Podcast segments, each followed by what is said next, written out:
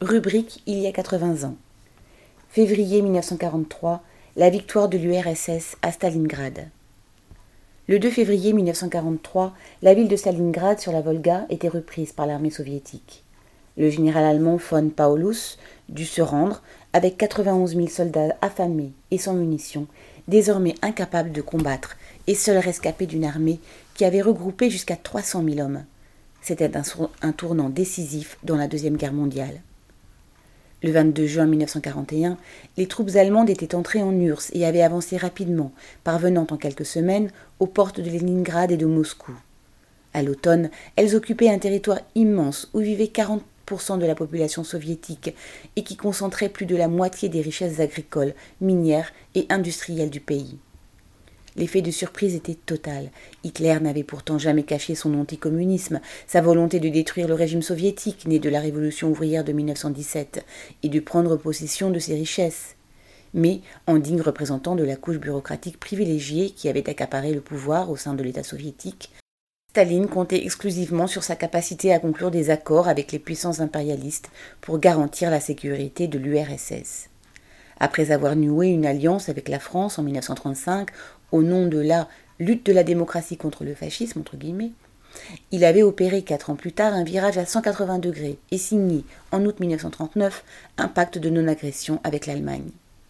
Refusant de remettre en cause ce qu'il considérait comme une brillante manœuvre diplomatique, Staline n'accorda aucune foi aux informations montrant l'imminence d'une invasion.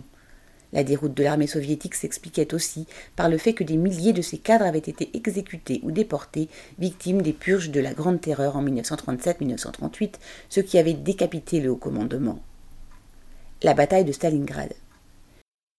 L'URSS dut son salut à l'immensité de son territoire et à la rigueur de l'hiver, mais surtout à la détermination des soldats et à la mobilisation de la population, des femmes qui creusèrent par exemple des tranchées autour de Moscou et de Leningrad. Ces deux grandes villes furent défendues victorieusement au prix de combats meurtriers et d'énormes sacrifices. Ayant échoué à prendre la capitale soviétique, Hitler crut possible de conquérir rapidement Stalingrad, ce qui lui aurait donné accès aux champs de pétrole du Caucase. En août 1942, il ordonna des bombardements massifs sur la ville, faisant 40 000 morts parmi la population civile. Un mois plus tard, l'offensive de ses troupes leur permit de prendre le centre-ville. Côté soviétique, la bataille s'engagea alors pour défendre et reprendre pied à pied chaque pierre, chaque maison, chaque rue de Stalingrad. Civils et soldats soviétiques parvinrent à stopper l'avancée des forces allemandes au prix de combats sanglants, souvent au corps à corps dans un dénuement effroyable. Les soldats allemands souffraient du froid, du froid, extrême car, voulant faire croire à une campagne courte, Hitler avait refusé que soient livrés les uniformes d'hiver. Alors que l'approvisionnement en équipement et en nourriture était de plus en plus difficile, ils mouraient par milliers, victimes de la faim, du froid, du typhus. Le 19 novembre, l'armée soviétique, qui avait reconstitué ses forces, put reprendre l'offensive et encercla Stalingrad, prenant au piège la sixième armée commandée par von Paulus, jusqu'à ce qu'elle soit obligée de capituler en février 1943. C'était le début de la reconquête de l'ensemble du pays, les troupes soviétiques poursuivant ensuite leur progression pour repousser l'armée allemande jusqu'à Berlin, qui allait tomber en mai 1945. La mobilisation populaire. La population soviétique avait conscience de livrer une lutte pour sa survie, sachant que les armées allemandes se livraient à des massacres de masse dans les régions occupées.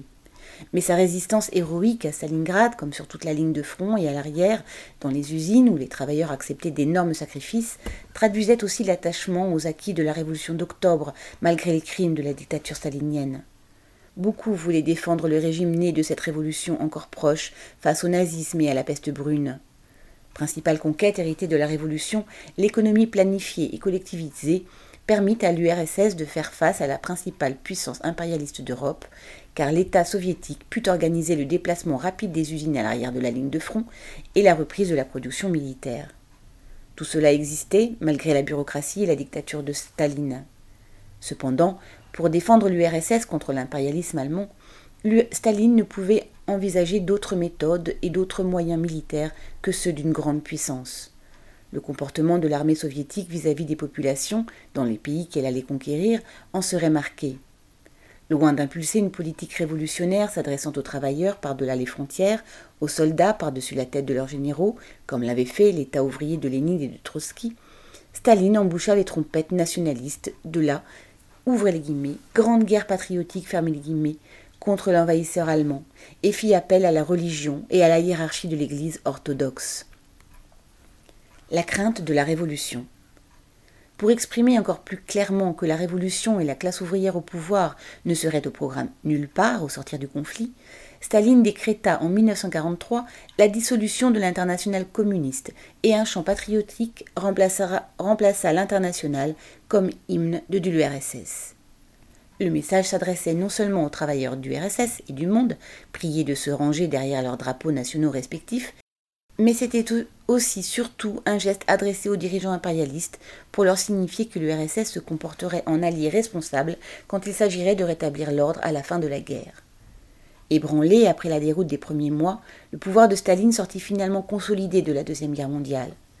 Aux côtés de Churchill et Roosevelt, les dirigeants de la Grande-Bretagne et des États-Unis, il participa au nouveau partage du monde et au contrôle des régions libérées et des pays vaincus, prêtant main forte aux puissances impérialistes pour écraser toute tentative révolutionnaire qui aurait pu survenir au sortir de la guerre, à l'instar de ce qui s'était produit après 1918.